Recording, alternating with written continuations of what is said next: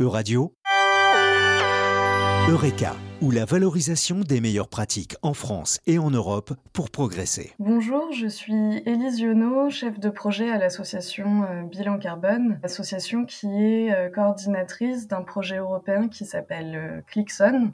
C'est un projet qui vise à sensibiliser les collégiens et les lycéens aux enjeux énergie-climat par le calcul de l'empreinte carbone de leur établissement. L'objectif de ce projet, c'est donc dans un premier temps de faire le calcul de son empreinte carbone et ensuite d'en faire découler un plan d'action qui va permettre évidemment de la réduire.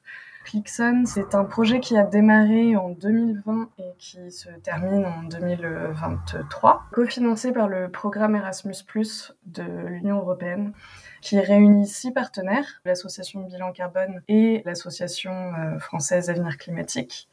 On a deux partenaires italiens qui s'appellent Amicucci Formazione Schilla et euh, l'Università Politecnica delle Marche en Italie l'école espagnole Maria Arena à Madrid et une association qui s'appelle Design for Change. C'est un projet qui se déroule en cinq phases.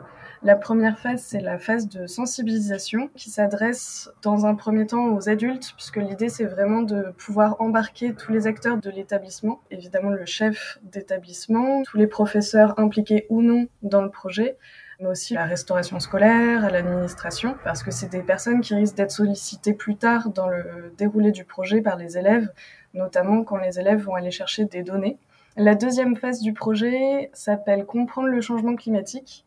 Là, c'est la partie vraiment théorique. Le rôle des partenaires, c'est de fournir un contenu pédagogique sur les enjeux énergie, climat et l'impact des activités humaines. Une fois que toutes ces notions sont bien intégrées euh, du côté des élèves, on passe à la phase de comptabilité carbone, qui est la phase la plus longue finalement du projet, qui va se décomposer en deux temps.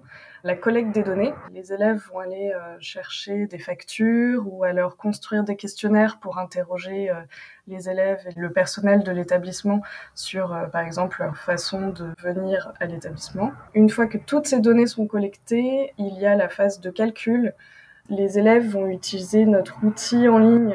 Donc, on a développé un calculateur en ligne qui va permettre de matérialiser l'empreinte carbone de l'établissement.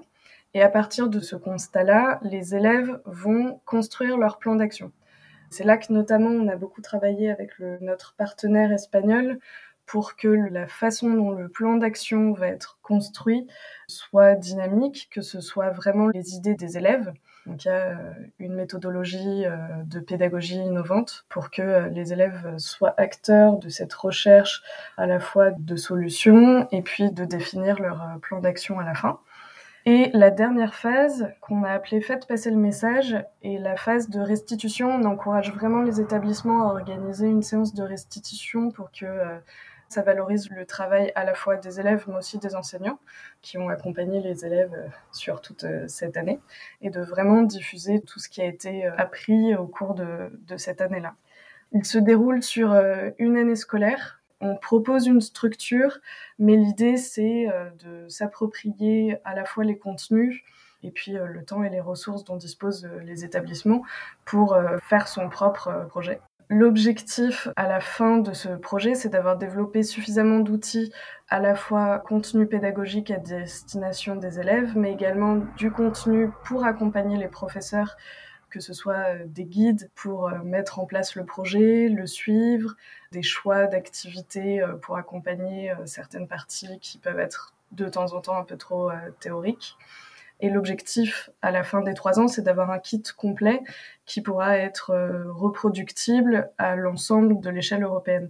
Et on commence déjà à avoir des sollicitations parce qu'on a certains établissements en France qui ont des partenariats avec euh, des établissements à l'étranger. Je pense notamment à la Roumanie. On a un établissement qui nous a demandé s'il pouvait utiliser euh, nos contenus et nos outils dans le cadre de son propre partenariat avec ce lycée français pour mener le projet dans leur pays.